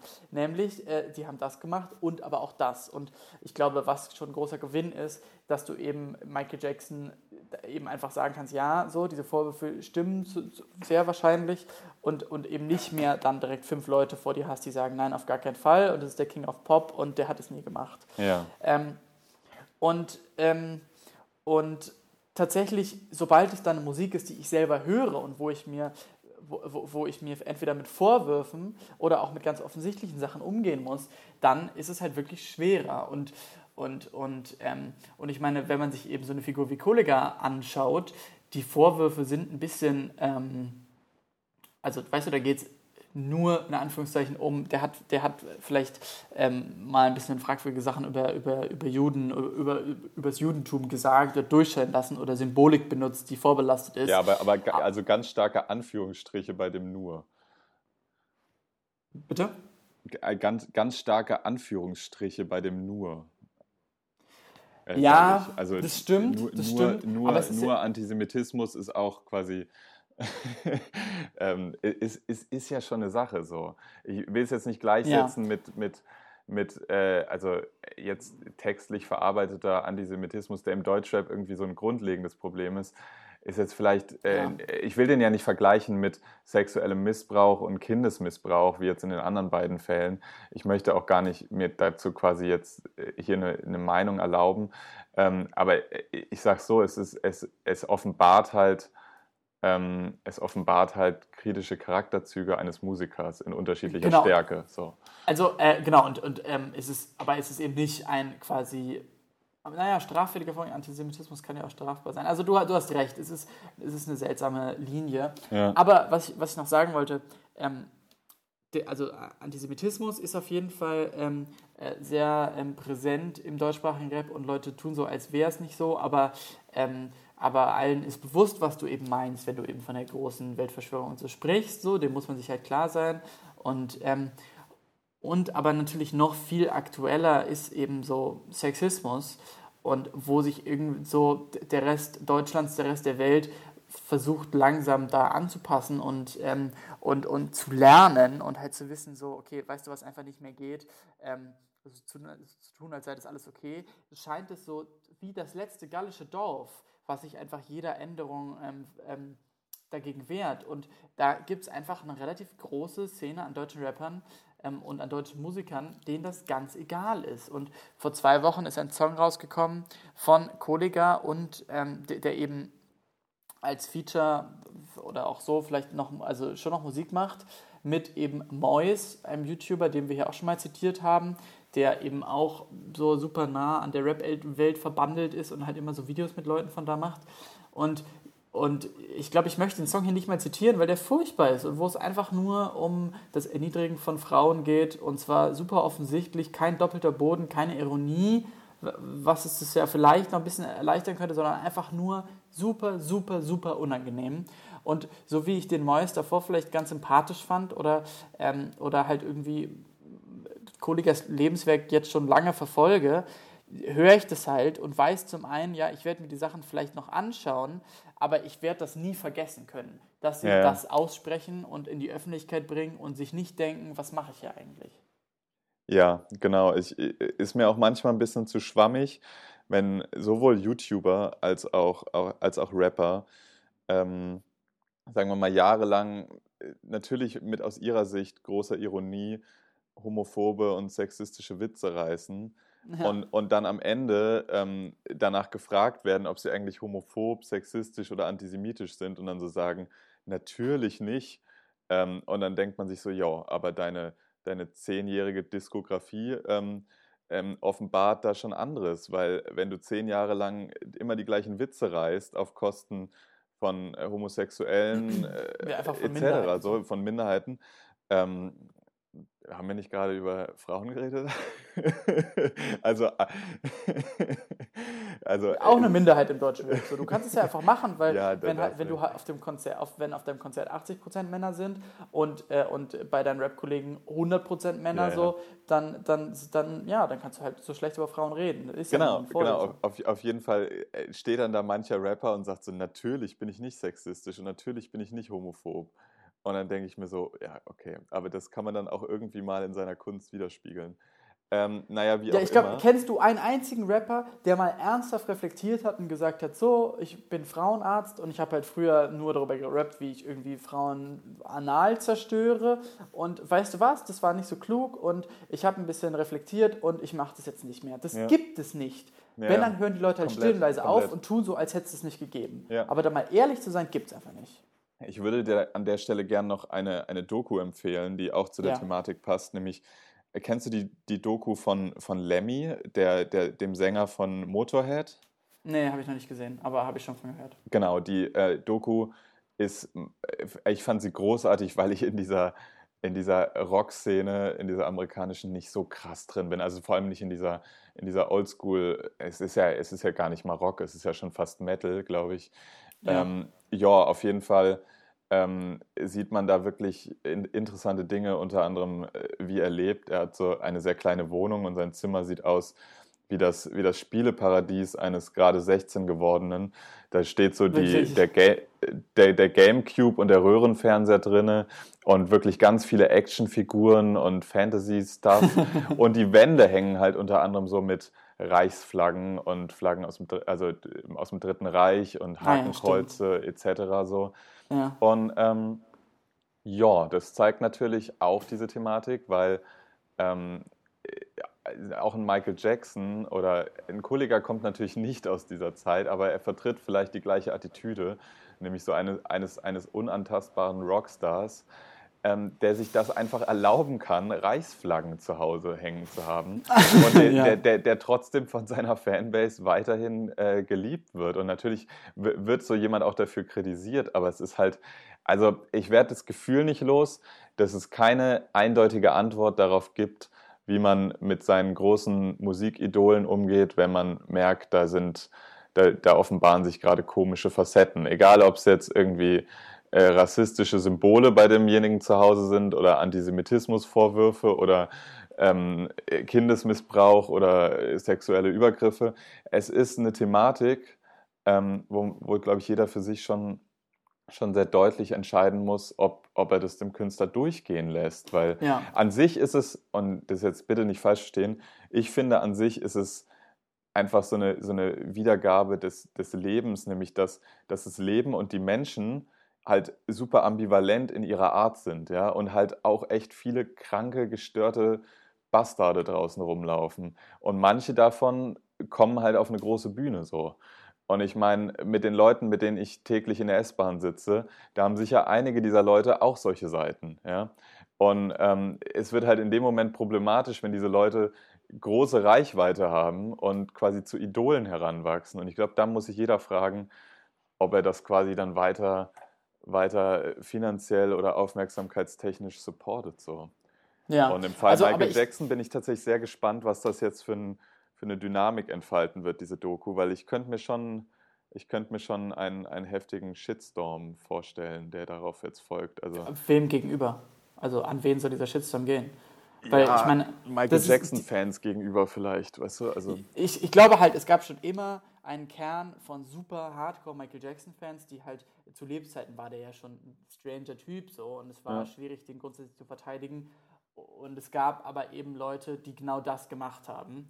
Und ähm, ich glaube aber, was diese Doku vielleicht bewirken wird, ist, dass einfach diese Gruppe an Leuten ein bisschen schrumpfen wird. Und, und, und ja, und wenn du eben deinen Kindern über Michael Jackson erzählen wirst, was denke ich mal, ja, ebenso wie bei den Beatles und anderen Superstars der Fall sein wird, dann ist das eben ein Teil Kollega der Erzählung. Zum Beispiel. Bitte? Kollega zum Beispiel. Ja, genau, und aber zu Kollega würde ich sagen, denn, denn, denn für ihn ist ja gerade nicht, was ihn beschäftigt, eben eine Dokumentation, die veröffentlicht, was er für ein furchtbarer Typ ist, sondern er geht eben den Schritt muss man sagen, vor das nochmal größere Publikum, weil Rapmusik ist inzwischen, glaube ich, mit das größte Musikgenre in Deutschland, zumindest eben was das Streaming-Dienste angeht und das ist ja inzwischen die Musikindustrie. Ähm, aber ähm, und, und, und, aber was Kollega eben jetzt macht, ist bei YouTube als Persönlichkeit, als Coach, als Live-Motivationsmensch berühmt zu werden. Und die Bühne dafür ist um ein Vielfaches größer. Ja, und ähm, es gibt so viele Leute, die genau darauf Bock haben. Und, und, und deswegen gibt es ja auch einfach äh, YouTuber mit unglaublich vielen Followern, die, die, die, die quasi ihre eigenes, ihr eigenes Medienhaus sind. Die, die, die sagen was und es ist einfach mehr oder weniger gesetzt und die sind einfach. Ähm, eben sehr, sehr, sehr große Influencer. Und ich glaube, dass jemand wie Kollega es da ganz, ganz weit schaffen kann, ehrlich gesagt. Und wenn er das richtig macht, dann, dann, dann sind auch diese Antisemitismus- und Sexismusvorwürfe liegen dann irgendwann so weit zurück. Der ist immer noch der gleiche Typ, aber die liegen so weit zurück, dass es dann ein bisschen, dass sie dann halt vergessen sind. Und ähm, ja, und dann wird es halt interessant, äh, wie geht man weiterhin damit um? Du, weil meine Prognose für diesen Kanal und für ihn als Person ist halt schon, dass er das eben, dass er eben noch jetzt mehr Bücher schreibt oder irgendwelche Touren gibt, wo er vielleicht auch mal nicht rappt, sondern, sondern vielleicht irgendwelche Lesetouren oder so macht und, und dann eben Leute 200 Euro ausgeben, um sich halt von ihm coachen zu lassen, ja. weil das kannst du verlangen für solche Seminare. Du kannst ja, auch viel mehr dafür verlangen. Ja, ja, also das ist wahrscheinlich eine, eine messerscharfe Analyse der, der Situation. Ich glaube aber, dass dass er wird wahrscheinlich viele, er wird erneut ein, ein großes junges Publikum dazugewinnen. Ich glaube aber, die, die, der Bestandteil so der Leute aus unserer, aus unseren Jahrgängen, aus unserer Generation wird verhältnismäßig wahrscheinlich schrumpfen, weil, also ich weiß nicht, ich bin übersättigt von irgendwelcher Scheiße, die, die Kollega auf, auf YouTube hochlädt, so. Und ich glaube tatsächlich auch, dass, dass ihn diese, dieser ganze Marketing-Move, der ihm wahrscheinlich eine Menge Geld in die Taschen spülen wird, so, ähm, wenn er jetzt als Life-Coach wirklich auch bald Produkte an, auf den Markt bringt, etc. So. Ähm, ich meine, siehe sein Buch letztes Jahr, das hat sich auch sehr, sehr gut verkauft. Hat sich sehr gut ähm, verkauft, ja. Aber ich glaube, dass es ihn langfristig so in unserer Generation, wenn denn überhaupt jemals vorhanden, äh, seinen, seinen guten Ruf als Musiker schon kosten wird. Und ich glaube nicht, dass Kohliger einer der Rapper sein wird, wo man in, in 40 Jahren sagt, schau mal hier, ähm, das ist so ein Klassiker der, der Anfang 2000er Rap-Jahre. So. Ich glaube nicht, dass, dass das groß überleben wird. Er wird wahrscheinlich immer erwähnt bleiben als einer der die Double Time und Battle Rap oder sowas äh, mit Farid Bang und anderen vorangebracht haben. Aber ich, also mir fällt es jetzt schon schwer, äh, siehe vorhin am Anfang dieses Podcasts, ähm, zu benennen, welche Songs ich noch genau oder welche Alben ich noch genau gut finde. Du hast natürlich recht, dass seine ersten Alben ganz gut sind, aber sind wir ehrlich, die haben sich kaum verkauft und die werden heute auch nicht wirklich gehört mehr. Aber, also, aber guck mal, da ist, da ist der Unterschied, nämlich du, äh, was dir schwerfällt, ist eben auch so zu ihm zu stehen. Ja, einfach ja, unangenehm total. Ist, zu also, zu stehen. Ja, aber das, ich, ich, ich, sag dir, ich, ich, ich lehne das förmlich das ab. also, ändern. Nee, genau, also, genau. ja, das, das wird sich in der jüngeren Generation vielleicht ändern, aber ich glaube, das sind sowieso schon Fans, aber das genau, genau, Life-Coaches erreichen jedes Alter, kann ich dir sagen. Und ja. reich zu sein, muskulös zu sein, möchte jeder Mensch. Ja, aber ich, so, re ich rede jetzt von der, ich rede jetzt von dem musikalischen Prestige und ich glaube, das wird, ähm, das wird kleiner werden. So. Ich glaube, das wird in, äh, also nicht unter den jungen Leuten, aber unter den Leuten unserer Jahrgänge oder noch älter. Ich glaube, da, äh, ähnlich wie bei mir die Dynamik, da da gehen die Leute eher auf Abstand, weil ich glaube, also ich, so, so gut ich manche seiner Musik früher fand, in einer Phase, die man nicht mit heute vergleichen kann, wo er wirklich äh, Rap gemacht hat, der ein bisschen progressiver war als anderer Rap. Ähm, aber heutzutage Dinge wie Antisemitismusvorwürfe oder auch seine, sein wirklich sehr sexistisches Buch, wo er erklärt, dass halt die Frau schon irgendwie noch zu Hause am Herd stehen muss. Ja. Oder, oder halt auch ähm, jetzt dieses Alpha-Life-Coach-Ding, sorry, da gehe ich, geh ich auf Abstand und da habe ich auch ehrlich gesagt keinen Bock mehr. In, in irgendwelchen Freundeskreisen, äh, in Bars, äh, wenn es mal wieder um Deutschrap geht, was in meinen Freundeskreisen schon häufiger der Fall ist, da habe ich, da verliere ich das Interesse daran, Kollegas musikalischen Prestige zu verteidigen. Ähm, ja, und ich ja, glaube, also, das, wird, ich glaube, das wird vielen so gehen. Aber, aber ich, wo, wo ich eben dir schon krass widerspreche, ist, ähm, dass das einzig, also weißt du, er hat jetzt Jahr, jahrelang Musik gemacht, jahrzehntelang Musik gemacht. Und jedes, naja, warte mal, Jahr, also jedes, zwölf Jahre Jahr Album rausgebracht. spürbar Musik. Genau, aber jedes Jahr jetzt einfach ein Album rausgebracht, ja. was ja irgendwie noch, was noch irgendwie ganz gut lief, aber es war halt egal. So, es hat einfach keinen Unterschied mehr gemacht.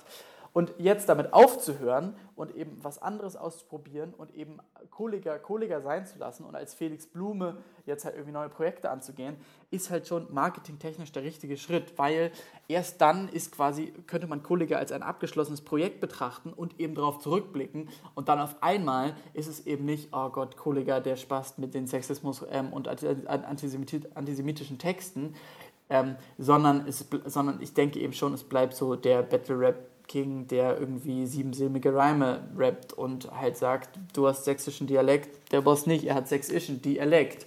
Und es, und es wird halt auf einmal wieder dieses intelligente, lustige und es verliert eben so dieses Unangenehme. Das halt intelligent lustige nennst du, sagst du, nachdem du die Line zitierst. Geil, Alter.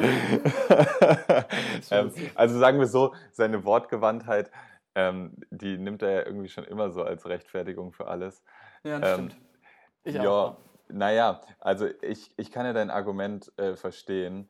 Ich, ich, ich sehe nur nicht direkt, wie es meinem Argument widerspricht, weil, also du, ich, ich stimme dir ja zu, marketingtechnisch ist das natürlich was, was, was ähm, sehr ausgefuchst ist.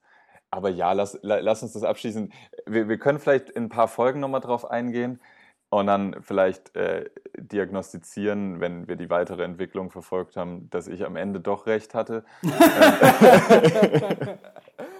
wir, wenn, wir, alt und weise sind und dann merken, oh, wir haben schon lange nicht mehr über Kollega gesprochen. So, genau, genau. Und ähm, vielleicht, jetzt haben, wir so, jetzt haben wir so viel über Problemmusik geredet. Jetzt lass uns doch, wir, wir, haben ja, wir haben schon über unsere Wochen heute geredet, wir haben schon, wir, wir haben eigentlich, wir haben schon viel bequatscht. Lass uns einfach noch so fünf Minuten ähm, reden, was wir für Musik gehört haben oder ja, für Bücher ja. gelesen diese Woche. Ja. Und, ähm, Darf ich anfangen? Genau. Ja, sehr gerne. Also, Bücher keine, gerade Kraft gelesen, so. Wirklich richtig schlimm. Kann ich nicht, ich kann ich nicht dieses lesen? nee, also ich muss sagen, wenn ich, wenn ich Hausarbeiten schreibe und, und die größten Teil des Tages halt nur lese, dann, dann äh, bin ich abends sehr, sehr faul. Und das ist gerade der, so der Punkt. Deswegen habe ich kein Buch wirklich gelesen. Also ich meine, ich habe tolle Bücher über die deutsche Kolonialgeschichte gelesen, aber ähm, ja, das zählte ich jetzt einfach mal nicht als, als so Entspannung. Und ähm, und Afterlife, eben von Ricky Gervais, habe ich schon empfohlen, äh, kann ich, äh, ist, ist wirklich toll. So, dann äh, die Musik, die ich gehört habe diese Woche, da fällt mir nämlich einiges zu ein. Und als allererstes muss ich sagen, ähm, als, als, letzte Woche, als letzte Wochenende mein Besuch hier war, habe ich schon gesehen, ah, okay, die neue Single von Mero ist draußen, die wurde auch so super krass beworben und es ist der große neue Hit. Wolke und 7. Folge 10 heißt Folge es. 10, oh Gott, ja. Ich weiß okay. nicht wieso, aber es heißt Folge 10. Und dann war ich schon so, oh, jetzt kann ich mir das eigentlich nicht anhören und so. Und ich muss es mir aber anhören. Und, ähm, und dann haben wir uns zu dritt dieses Musikvideo angeschaut und direkt meine musikalisch bewanderten Freunde meinten direkt so, oh Gott, wie kann man wirklich diese fucking fünf gleichen äh, Akkorde nehmen und es ist halt wirklich so erwartbar. Und, und, aber es war schon catchy und dann gehen wir so auf die Straße und neben uns fährt ein Auto vorbei mit offenen Fenstern. Vier Typen sitzen in diesem Auto und alle singen so Wolke 10. Also es hat wirklich, äh, war am Tag der Veröffentlichung mit der Track war einfach schon ein Hit. Und ähm, ja, deswegen, ich muss sagen, er gefällt mir schon gut. Hm. Will, aber, aber willst du den jetzt ernsthaft auf die Playlist tun? Ja. Okay, also ich habe den Song, ich habe den Song auch gehört und ähm, ich würde, ja, ich würde jetzt keine Hörempfehlung dafür aussprechen tatsächlich. Okay, ja, okay, dann, dann äh, ich überlege es mir nochmal. Ja, nee, aber das ist ja unsere gemeinsame Playlist. Du kannst schon das, was, was du gerne gehört hast diese Woche, ähm, gern ja. auf die Eins tun. Und ist vielleicht auch für die Zuhörer, die, die jetzt äh, sagen, ist eh nicht so meine Mucke-Rap, ähm, das ist momentan wirklich das meistgeklickteste. Und egal wie grausam ihr es beim Hören findet, ist ja vielleicht ja. auch mal ganz schön ähm, zu hören, was, was gerade so wirklich ähm, leider die meiste Aufmerksamkeit erfährt. Ja, dann wurde, ich, äh, wurde ich sehr beeinflusst. Äh, ich habe einen neuen DJ entdeckt, der heißt Shigeto und der hat einen Song Perfect Crime, den tue ich auf die Liste. Dann das neue Album von den Folds, äh, der Song Sunday, den finde ich toll. Den finde ich auch toll. Den wollte ich tatsächlich auch auf die Liste tun, kombiniert mit dem Song Exits. Das sind zwei großartige Songs. Ja, die, die ist so nice. Und ähm, dann habe ich noch ein bisschen, äh, bisschen oldschool ähm, Diana Ross gehört und den Song Love Hangover, der mich wirklich in dieser, ja, wie gesagt, harten Woche zwischendurch sehr aufgemuntert hat. Ähm, ja, genau. Ich glaube, ähm, das sind so. Oh ja, und auch ganz, ganz, ganz wichtig: ähm, die Band Say Yes Dog, ähm, die viel zu wenig rausbringt, ehrlich gesagt, ähm, bringt nun endlich seit drei, vier Jahren oder so, seit dem letzten ähm, Album, das glaube ich hieß A Friend, ähm, nee, Plastic Love von 2015 und jetzt kommt endlich ein neues Album und äh, die, neue Single ist gerade rausgekommen, Deep Space und die verspricht schon wieder sehr, sehr viel und die Touren auch und ich glaube wirklich fast alles ist ausverkauft und, ähm, und äh, sie kommen nicht nach Saarbrücken natürlich und ähm, ja, aber ich freue mich sehr, denn es wird großartig wieder. Okay, stark. Ja, tatsächlich hatte ich nur, hatte ich nur eine musikalische Empfehlung diese Woche. Ähm, das war das Falls-Album, ähm, ja. was mal wieder tatsächlich sehr gut ist. Ähm, das heißt Part 1, Everything Not Saved Will Be Lost. Und es ist wirklich unfassbar. Es ist jetzt das, lass mich nicht lügen, fünfte oder sechste Falls-Album, das sechste. Und ähm, es ist wirklich, es ist, also die, die Falls haben noch kein schlechtes Album gemacht, ist, mein, ist meine These so, die ich einfach ja. in meinen Raum stelle. Ähm, im, Im Vergleich zu Bands wie, wo man immer gern drauf rumhackt, Mumford Sons oder so, kann man sich wirklich jedes Album ähm, anhören. Und das Album halt vor allem, ja, weitere Musik, äh, Musik habe ich diese Woche tatsächlich gar nicht gehört. Ich habe sehr oft dieses Album immer wieder von vorne gehört. Mhm. Ähm, ja, tatsächlich äh, habe ich mal unsere Playlist auch vermehrt gehört und muss, muss dir mal ein bisschen Shoutouts geben. Und zwar ähm, haben mir die James Blake Songs, die du auf die Liste getan hast, sehr gut gefallen.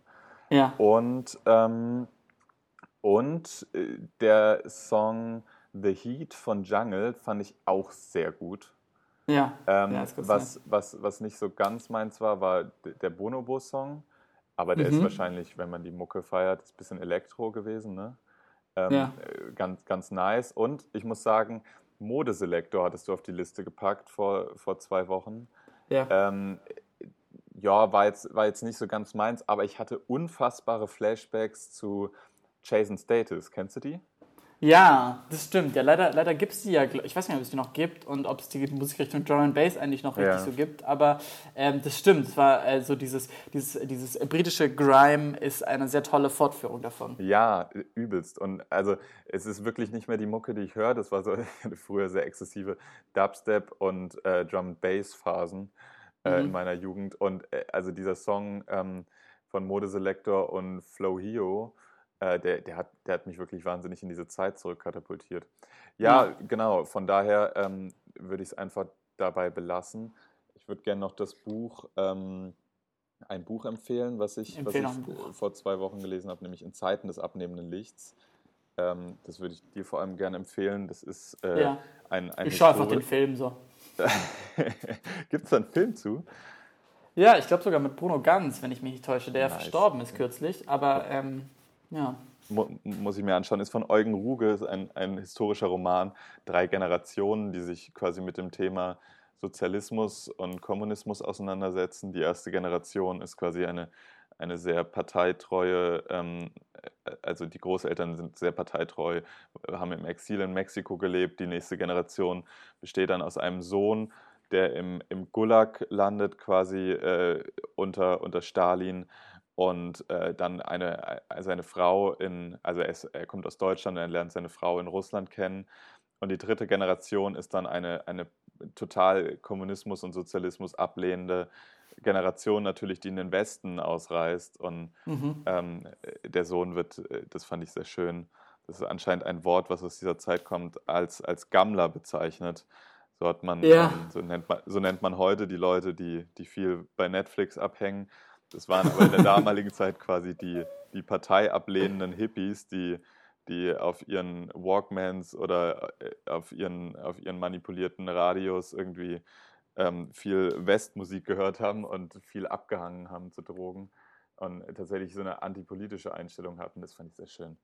Ja, das Ja. ist tatsächlich auch ein Begriff, glaube ich, im Französischen. Der Gammler ist da eine Figur eben des, der, der politischen Dissident, Dissidenz, Genau. aber eben auch des Rumhängs, so beides, ja. Ja, das habe ich Okay. auch durch, durch Wikipedia danach erfahren. Gut, ähm, soweit dafür. Wir haben, es ist eine unfassbar lange Folge. Wer jetzt noch zuhört, Shoutouts. Auf jeden Fall das, ja. Ähm, naja, genau. Aber ich werde mir auf jeden Fall die Musik anhören, die du gerade empfohlen hast, weil die, Mhm. die Woche habe ich nicht viel gehört und ich freue mich jetzt drauf. Ja, ja. Gut, Ich das Schlusswort, Schlu. Schlusswort, du oder ich? Ähm, also mein persönliches Schlusswort ist, ähm, seid alle nett zueinander, ähm, benehmt euch gut, ähm, auch wenn es regnet, geht mal raus und habt ein schönes Wochenende.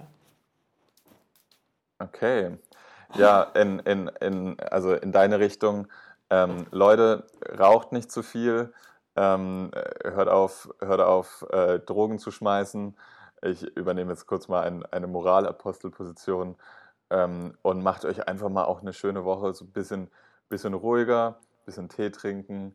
Und vielleicht findet ihr dann die Zeit, eine Stunde 20 Podcasts zu hören. ähm, und vielleicht auch mal einfach einen ganz ruhigen Freitagabend zu Hause zu machen. Ähm, ja. Ja. Und äh, mein Lieber, ich freue mich auf in zwei Wochen. Ich finde es Ja. ich richtig stark, dass wir es durchhalten bis hierhin. Mhm, ja.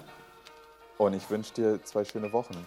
Ja, ich dir auch und auch unseren Zuhörern eine schöne noch, schöne zwei Wochen. Bis dann. Grüße. Yeah. Ciao. Ihr raucht Tüten und Blunts, yo, ich üb mit der Gun, denn ich fahr die Gangsterschiene, so wie Züge in Compton. Ich schieß dich an mit automatischen Schusswaffen und du brauchst automatisch nen Putzlappen. Nur um zu zeigen, was für ein Spasti du bist, schlag ich desinteressiert ein auf dein Spasti-Gesicht und zermatsch dein Kopf mit dem Kalaschnikow-Griff, bis die flüssige Gehirnmasse im Asphalt zerrinnt. Ich bin zu dir mit Absicht nicht tolerant, denn du bist ein dahergelaufener Spasti wie Forrest Gump. Und Rapper tragen kugelsichere Westen, denn ich baller jeden Tag rum wie Computerspiele-Tester. Ich geb kein Fick auf die Polizei, die mich verfolgt, weil ich hab meinen Colt dabei. Ein Schuss aus dem Fenster auf den Streifenwagen lässt die Reifen platzen, so wie Seifenblasen. 99,9% der Rapper in Deutschland sind abgefuckte Hoes wie das Wetter in Deutschland. Der Boss in der Hood Punk. Ich fahr in Benz und im Kofferraum Bunker. Ich Shotguns aus Russland. 99,9% der Rapper in Deutschland sind abgefuckte Hoes wie das Wetter in Deutschland.